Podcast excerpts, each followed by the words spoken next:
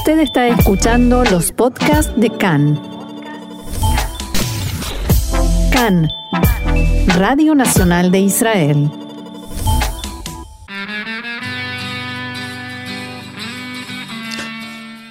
Esta semana en la historia, acontecimientos grandes y pequeños en la vida del Estado de Israel.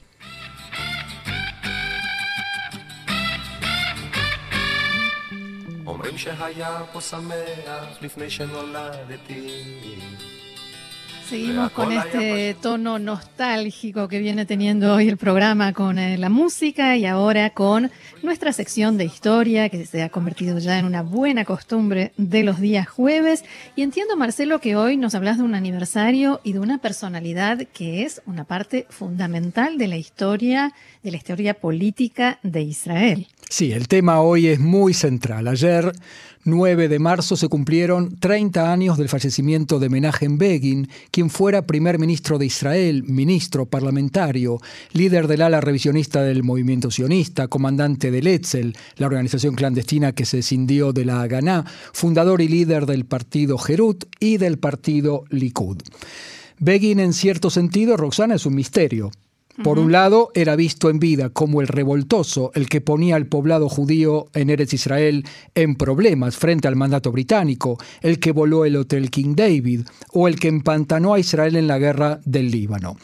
Pero, por otro lado, hoy es visto como un líder a imitar, aquel hombre de principios, que se opuso a las compensaciones alemanas después de la Shoah por principios de hierro, pero supo también firmar la paz con Egipto, paradójicamente basado en esos mismos principios, aquel al que todo político en Israel busca imitar cuando se encuentra en situaciones complicadas y se pregunta qué hubiera hecho Begin. ¿Cómo y cuándo se produjo este cambio en la memoria colectiva de Begin? Te propongo que para develar ese misterio y contestar a esta pregunta, empecemos por resumir la vida de Begin para los que no lo conocen. Genial. Eh, Begin nació en 1913 en Brest-Litovsk, hoy en Bielorrusia, un país que también está hoy en las noticias, ¿no?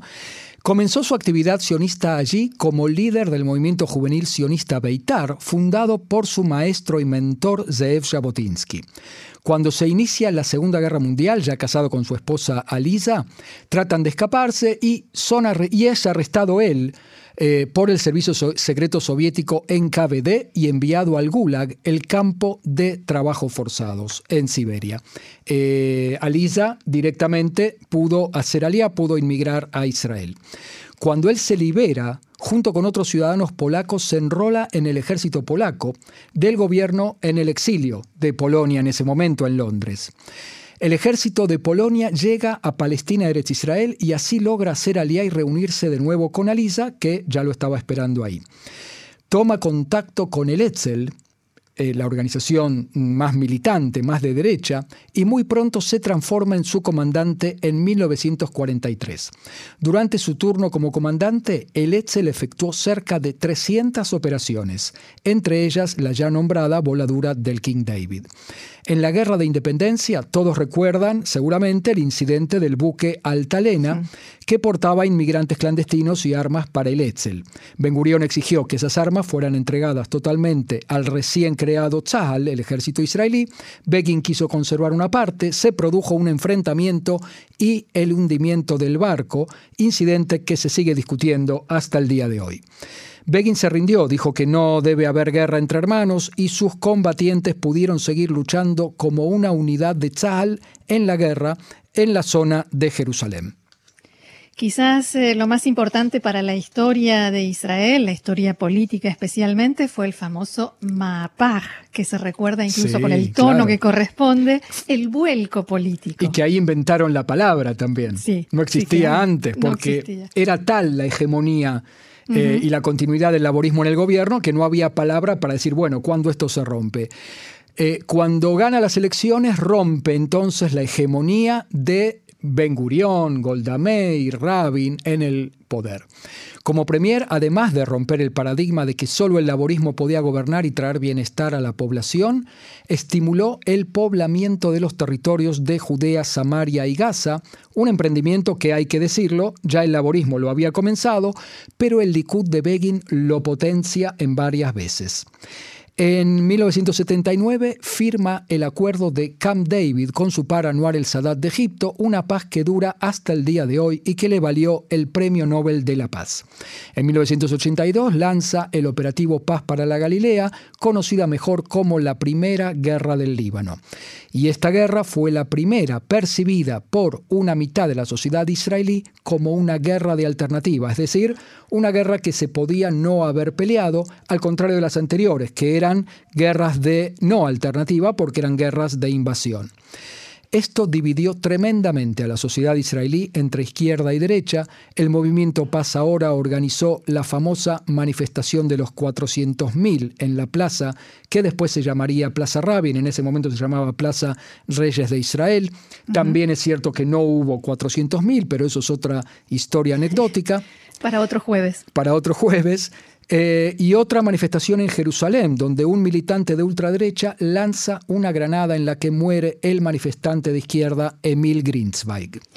El gran misterio en la biografía, en su biografía, es por qué renunció en 1983. Él nunca lo dijo, nunca lo explicó. Y quizás, Roxana, no haya una sola respuesta. Por un lado, la protesta popular, que incluía un cartel permanente colocado frente a su casa donde iban cambiando el número de caídos en la guerra, pesó mucho en el ánimo de Begin. Dicen que también pesó el hecho de que el ejército avanzó mucho más de los 40 kilómetros que se habían planeado inicialmente, llegando hasta Beirut y provocando mucha destrucción en todo el Líbano para acabar con el terrorismo palestino, y esto pudo haber sido por un engaño de Ariel Sharon, entonces ministro de Defensa, sobre lo cual hubo incluso juicios por difamación entre Sharon y el hijo de Begin, Benny, Benny Begin, actual eh, político del Likud. Así es. A eso sumale las críticas mundiales por la masacre de palestinos en Sabra y Shatila a manos de las falanges cristianas, aliadas con Israel, de lo cual la Comisión Kahana, una comisión investigadora que se formó después, encontró al gobierno indirectamente responsable. Pero lo que sí es seguro es que el fallecimiento de Alisa, la mujer que lo había acompañado en su juventud, la que lo esperó en Israel y la que fue, dicen, su mejor asesora, la que terminó de colmar su copa y lo que, hizo decir, y lo que le hizo decir su frase mitológica, no puedo más, y renuncia en 1983. Marcelo, te miro de frente y te pregunto, ¿eso es un mito urbano o realmente dijo eso? Roxana, mira, estamos en Cannes, en la radio pública de Israel. Es una radio oficial, no oficialista, pero oficial. No podemos eh, romper todos los mitos de la historia del Estado. Pero la verdad, no. Begin no dijo eso o por lo menos no fue eso lo que quiso decir, aunque fuera verdad. El texto exacto de su anuncio fue este, atención, no puedo más esperar con este anuncio. ¿Eh? ¿Por qué? Porque había un tema constitucional con el traspaso del poder, era un tema técnico, porque hasta que no se anunciara su renuncia, y él lo explica, no se podía iniciar el proceso de sucesión. Y entonces dice, comillas, Anuncio por la presente al gobierno mi intención de renunciar a mi cargo como primer ministro. Y no dice por qué. Así que el no puedo más eh, estuvo ahí en el texto del comunicado, pero, no fue eso. Eso sí, el no puedo más fue lo que pasó a la historia, como tantas frases eh, dichas que en realidad no fueron dichas. O sea, yo lo llamo a esto el elemental, mi querido Watson, de Begin. ¿eh? Claro, claro. Parece ser más verídica, Roxana, la frase que le dijo al jefe de su despacho eh, como primer ministro, Yehiel Kadishai, esa misma mañana. Yehiel, hoy se acaba. El mismo Kadishai, que fue su amigo personal hasta el día de su muerte, intentó desmentir en la biografía que escribió y explicó que en realidad Begin no renunció por ninguna de las razones que dijimos, sino por algo más prosaico, o más grave, yo diría. Begin sufría desde su juventud de depresión clínica y en los últimos años la enfermedad se había agravado. Durante sus últimos años se aisló en su apartamento, no recibió a nadie y tampoco salía, salvo para el aniversario de la muerte de Alisa o para internarse en el hospital. Me parece que ahora sí podemos volver al principio, a la pregunta de quién era, cómo era realmente Menachem Begin. Exacto, cómo se convierte Begin de un revoltoso, de un opositor de sangre, que ponía en peligro al poblado judío con incidentes como el King David, que quiso torpedear la reconciliación con la otra Alemania después de la Shoah, oponiéndose con manifestaciones violentas en Jerusalén a las compensaciones alemanas, el que empantanó al país en una guerra, la guerra del Líbano, que duró 18 años, un hombre contra el cual se inventó el concepto de mamlachtiud, eh, traducible como fidelidad al Estado, solamente para dejarlo a él afuera del concepto. En fin, ¿cómo hizo ese líder para convertirse después de su muerte en uno de los padres fundadores de la patria al que todos miran como modelo? Yo que nunca voté al Likud, visité el Museo de Begin y la verdad, Roxana, me emocioné porque realmente... Debo decir que yo también. Además de que está muy bien hecho, muy bien presentado, pero, pero es emocionante. Es emocionante el museo y es emocionante la vida de él, porque de verdad era un gran líder y era también una persona muy sabia, que además había pasado eh, por muchas cosas. Hay dos teorías y seguramente siete millones de opiniones, si no más. ¿no? Una teoría dice, Begin fue un estadista para el que la política era un vehículo para hacer siempre lo correcto por el pueblo judío y por el país, más allá de sus intereses personales. Eso es lo que él siempre tenía en la mira en cada momento dado. Por ejemplo, es cierto que ordenó el bombardeo de la central nuclear iraquí Osirak en 1981 y que eso le sirvió para ganar las elecciones mediano tiempo después, ¿no? Pero no se lo puede acusar de oportunismo. Ese reactor había que volarlo y la razón se la dio la historia años, años después, cuando él ya no estaba entre los vivos.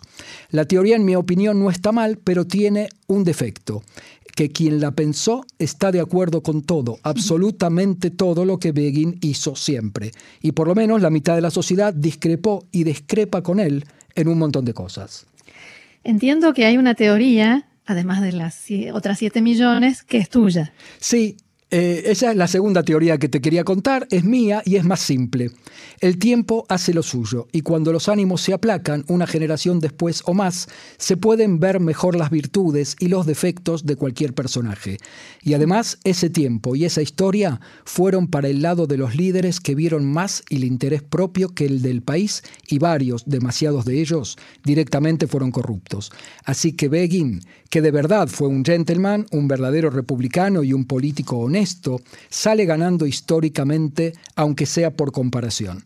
La Torá lo llamaría como a Noé, aquel personaje del diluvio y el arca, un justo en generación, en su generación, o más bien en la siguiente. Esta semana, en la historia de Israel, a 30 años del fallecimiento de un gran líder, Menachem Begin, Zichrono Libraja.